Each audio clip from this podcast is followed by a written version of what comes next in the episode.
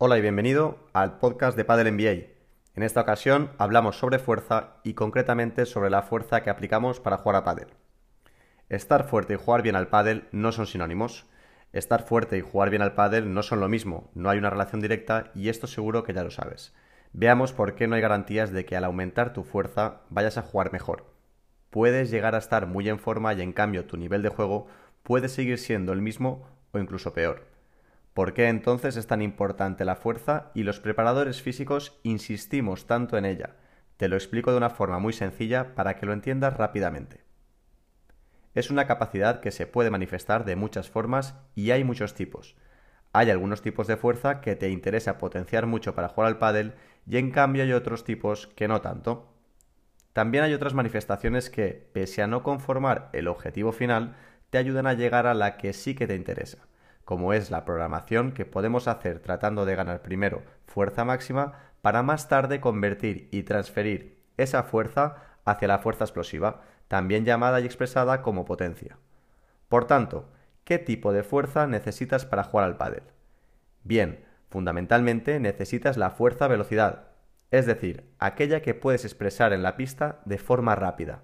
Cuando sprintas, cuando aceleras un golpe o saltas, usas tu capacidad explosiva esto es la fuerza explosiva y se expresa a partir de la potencia que aplicas.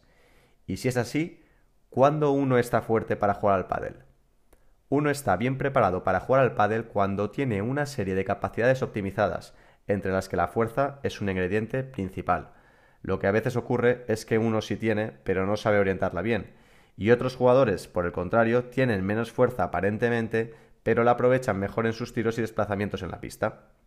Entonces, si esto es así, ¿por qué hay jugadores que con menor fuerza aparentemente tienen más potencia? Bueno, una cosa es que tengas fuerza para mover grandes pesos o bien seas un atleta que tiene mucha resistencia, es decir, capacidad de resistir mucho tiempo picos de fuerza generalmente bajos. Y por otra parte tenemos las demandas del pádel, que no son ni las del primer ejemplo ni las del segundo.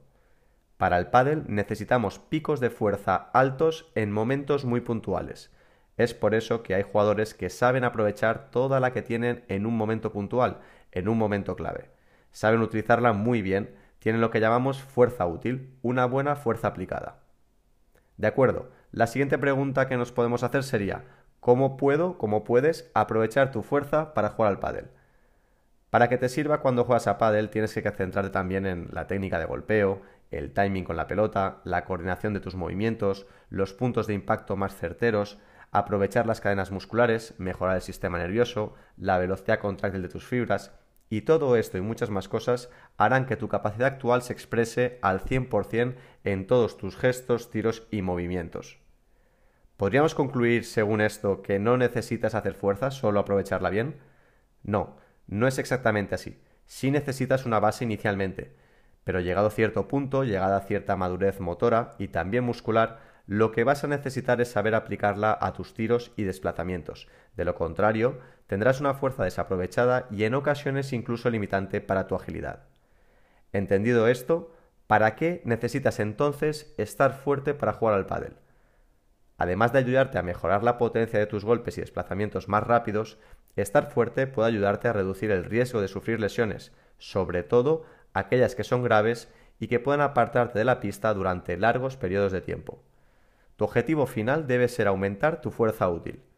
El primer paso de la preparación física es formar jugadores que sepan moverse mejor en la pista, que estén más en forma y ágiles y que además aprovechen y manifiesten ese estado de forma en una buena aplicación de su fuerza.